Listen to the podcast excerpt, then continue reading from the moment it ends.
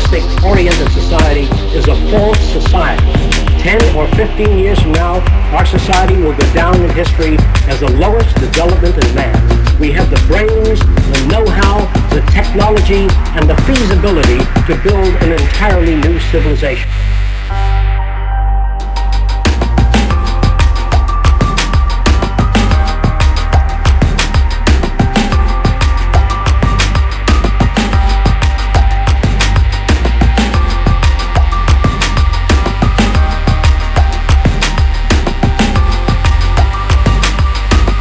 You believe that uh, we, we teach competition that's not bred into some... Competition is dangerous, socially offensive, considered right and normal because you are brought up to that value system. What kind of competition did Jesus have? What kind of competition is there in your body? Suppose your brain said, I'm the most important organ, and the liver said, I am, and I want to go a free enterprise system. You'd rot away in a month if every organ of your body went out for itself. Let me say it again. You'd rot away in a month if every organ of your body went out for itself.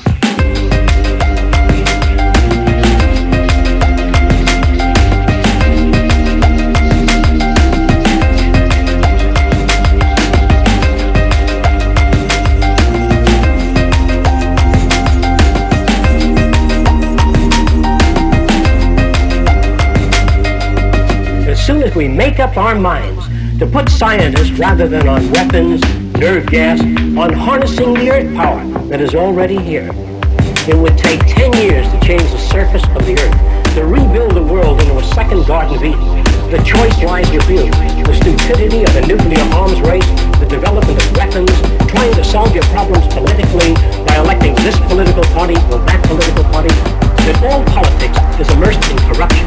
Let me say it again. All politics is immersed in corruption.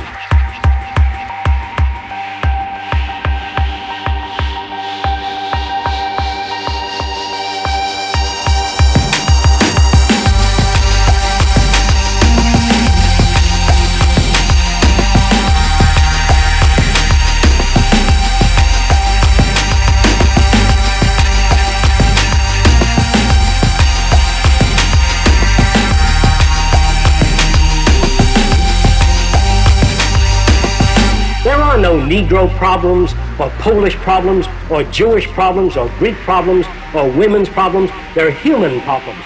No uh, control of population? Population control is dependent upon education. We feel an educated population needs no control. You wouldn't stop sex. No, sir. Good.